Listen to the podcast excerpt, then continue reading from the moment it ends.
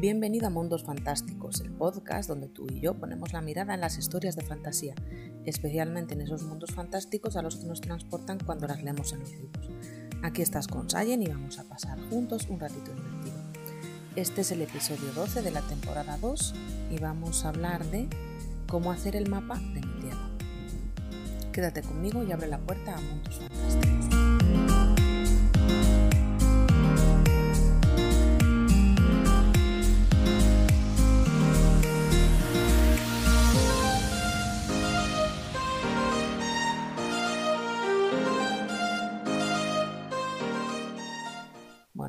Cuando estamos escribiendo fantasía, especialmente alta fantasía, fantasía épica y todos estos géneros en los que generalmente la historia, la trama se desarrolla en un mundo que no es el nuestro, uno de los requisitos, no te voy a decir indispensables, porque yo creo que en este mundo pocas cosas son indispensables, pero sí que están muy valorados por los lectores, son los mapas dentro pues, del libro, ¿no? que se ponen al principio o al final o en las guardas y que, bueno, pues aquí, por supuesto, que si preguntamos a los lectores de fantasía, sobre todo, pues hay opiniones de todo tipo. Hay opiniones de que les gusta tener un mapa y revisarlo constantemente, otros, bueno, pues que les parece algo interesante y otros que ni siquiera lo miran.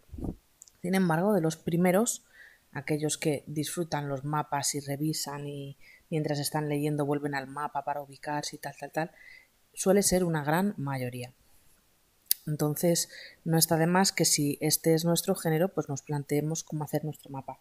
Por supuesto, la opción más profesional es contratar a alguien que dibuje este mapa a petición nuestra, porque además, por supuesto que si el mundo es nuestro, pues nosotros tenemos que tener claro, tener un boceto hecho a mano, aunque sea con carboncillo, o sea, de, de la forma más artesanal posible, porque necesitamos saber dónde están, dónde se ubican los lugares en nuestro mundo, ¿no?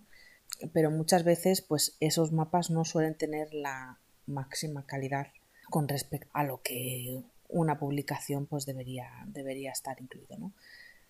Entonces yo te voy a poner aquí varias opciones que tú puedes utilizar y que bueno pues dependiendo de la opción que, que utilices pues puede quedar más o menos profesional pero al menos no quedará una chapuza si es que el dibujo no es lo tuyo. Por supuesto que si el dibujo es lo tuyo lánzate eh, sí que te voy a dar algunas, algunos tips así muy rapiditos al final de este podcast, o sea que no te pierdas el final.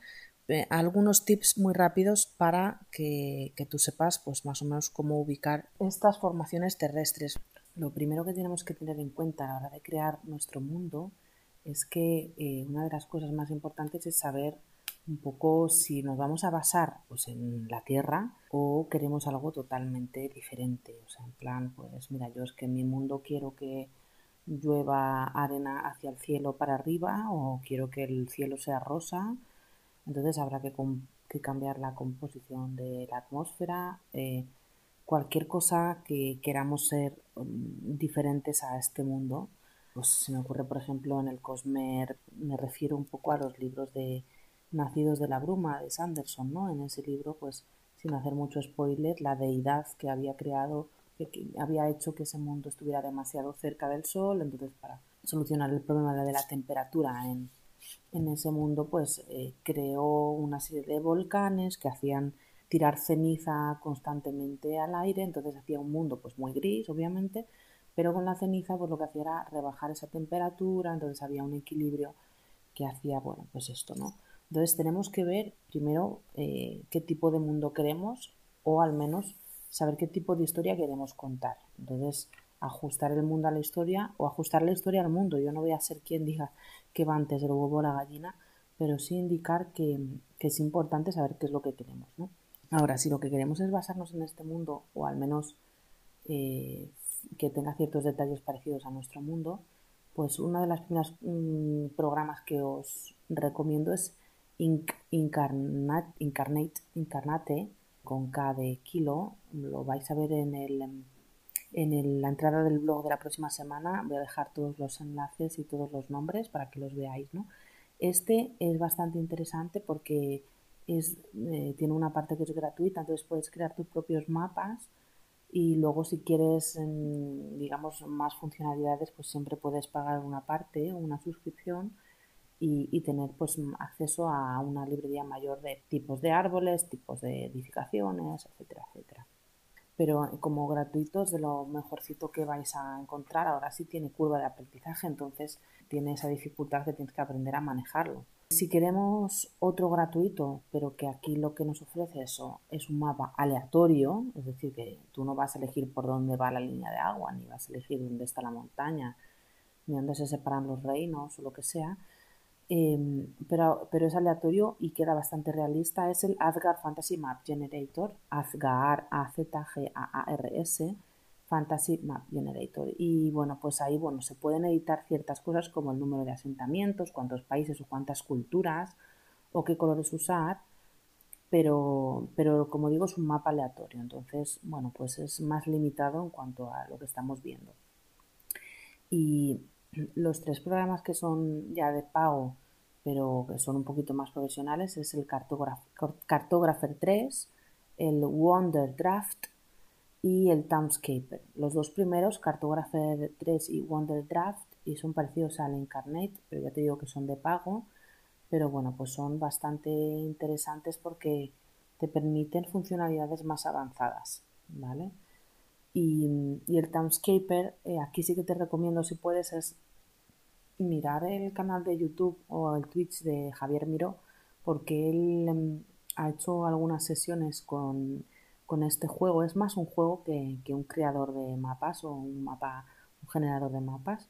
Pero es muy interesante porque sí que te permite crear ciudades de forma supervisual e incluso navegar por ellas. Entonces a la hora también de crear artes finales, pues puede ser interesante. me, me pareció curioso y también como que te, te inspira a lo mejor para crear historias, etcétera. Yo creo que, bueno, merece la pena ver cómo es y el Townskeeper es el de los más baratos también, o sea que es interesante y más sobre todo porque es casi como un videojuego, ¿no? Si nos vamos, por ejemplo, a generadores ya no de mapas de fantasía, sino de mapas de ciudades o poblados medievales, aquí yo te recomiendo tres de ellos.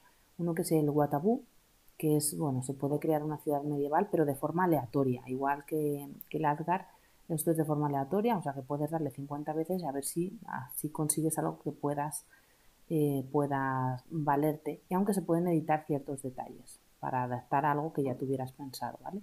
Pero no se puede, eh, no se puede adaptar al milímetro. El siguiente es el de Don John Don Hon, se escribe. Tiene diferentes generadores de mundos fantásticos pero su creador de mapas de ciudades es genial, ¿vale? Podrás crear una ciudad de forma muy rápida y solo tienes que elegir un par de opciones y ponerle nombre, pero igual es aleatorio. Y el último es el Inkwell Ideas, que es muy similar al anterior, pero con otro estilo, o sea, que es, son todos parecidos, pero digamos que el arte final queda diferente. Entonces, eligiendo unas pocas opciones, pues obtendrás el plano de una ciudad muy sencilla, pero de forma también aleatoria. Estos tres son son aleatorios, pero bueno, que te pueden ayudar para hacerte una idea de las dimensiones de una ciudad, etcétera, etcétera, ¿vale? Como eh, os repito, que la próxima semana, el lunes, en el blog, tendréis todos los enlaces y podréis ver ahí, ver cuál es el que os puede venir mejor. Si no, también, oye, podéis hacer, hacerlo a mano. Ya lo he comentado varias veces en diferentes, en, sobre todo en Instagram, incluso en TikTok, si pones world building o map, creación de, mapas, etcétera, etcétera, podemos encontrar a muchos artistas que se dedican a esto, especialmente americanos, ya sabéis que nos llevan a la delantera en esto, pero al menos eh, podrás ver que no es tan difícil realizar tu propio mapa si tienes un poquito de soltura, lo que pasa es que tienes que tener soltura y tiempo para realizar esto, no es difícil, pero eh, tienes que tener estas dos cosas, pero sí que Primero tienes que tener en cuenta si te vas a lanzar tu mapa de fantasía, que tengas en cuenta una serie de cosas. Por ejemplo, pues los continentes, que tú sepas cuál es el origen del mundo, también la religión, ¿no? Porque puede estar relacionado con esto. Pues, por ejemplo, no es lo mismo un mundo sea como terramar, ¿no? Que son todo eh, es un mundo de agua donde solo hay islas, que un mundo donde ha existido la Pangea, que no, que es posterior, etcétera, etcétera. Respecto a los ríos y otras masas de agua, recordemos que la mayoría de los ríos nacen en la parte alta de las montañas y se forman cuando se acumula agua de la lluvia, de los manantiales, del hielo, de la nieve. Los ríos se forman así o, si no, ya pues son afluentes. ¿no? Bueno, en cuanto a las ciudades, cuanto a dónde ubicarlas sobre todo, que lo tenemos que tener muy en cuenta si nuestra historia pasa en alguna ciudad en concreto o, bueno, pues mm, hay alguna ciudad que, que sea muy relevante, pues tendremos que tener en cuenta lo siguiente. ¿Dónde está la fuente de agua para beber, para la higiene? Entonces podremos encontrar muchas ciudades importantes que estén cerca de, ríos o de lagos o, que estén a orillas del mar, ¿no? ¿Cómo va a generar la ciudad suficiente comida para mantener a la población? Tenemos que ver cuál es la fuente principal de comida. Si, si es la granja, si es la caza. Si es la caza probablemente sea un pueblo más pequeño, si es la pesca o si es el comercio, ¿vale? Entonces a lo mejor no tienen fuente principal de comida, pero es un pueblo que tiene otros recursos con los que pueden comerciar, pues fenomenal, ¿no?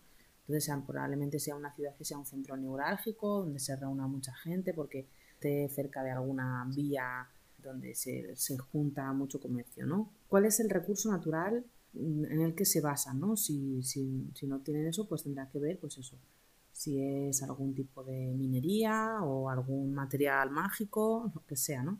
También puede ser que las ciudades a veces se ubican en puntos estratégicos, por ejemplo, en lo alto de una colina porque se defiende mejor o de alguna forma pues que sea estratégica para la ciudad por algún motivo, ¿no? También habrá que ver el estado de la ciudad, si está en su apogeo, si está en declive, si está en mantenimiento y por qué que está en ese punto, o sea, un poquito de historia de esa ciudad. Tendremos que ver la sanidad, cómo se mantiene la población saludable y por último también tendrás que plantearte cuál es la relación entre esa ciudad y los asentamientos vecinos. Si está en guerra, si no está en guerra, etcétera, etcétera. Yo creo que espero que todo lo que te he comentado te ayude a la hora de enfrentarte a hacer eh, los mapas o a tener, pues al menos, primero un mapa en tu cabeza y si no es en tu cabeza, en borrador, para que tú sepas ubicarte en tu mundo. Y si no, pues a partir de ahí si lo que quieres es ofrecer algo más a tus lectores, a la experiencia lectora, pues eso, estos programas de diseño o si no, pues por supuesto contratar a un ilustrador que pueda plasmar todo lo que tú has creado tu world building. Déjame tu respuesta en comentarios si te ha parecido interesante, si tienes tú algún otro programa o algún otro tip para que podamos compartirlos entre todos. Me encantará saber más de ti. Recuerda que si quieres un audiocurso en cuatro sesiones de Kickstart Universo Creativo para siempre perdidos, lo puedes conseguir en mi página web www.sabion.com. Y muchas gracias por escucharme, por llegar hasta aquí. Si te ha gustado este episodio, dale un poquito de amor a mi podcast para que pueda compartir este contenido contigo más días. Nos despedimos por hoy, te deseo un feliz día y quizá nos veamos en algún mundo fantástico.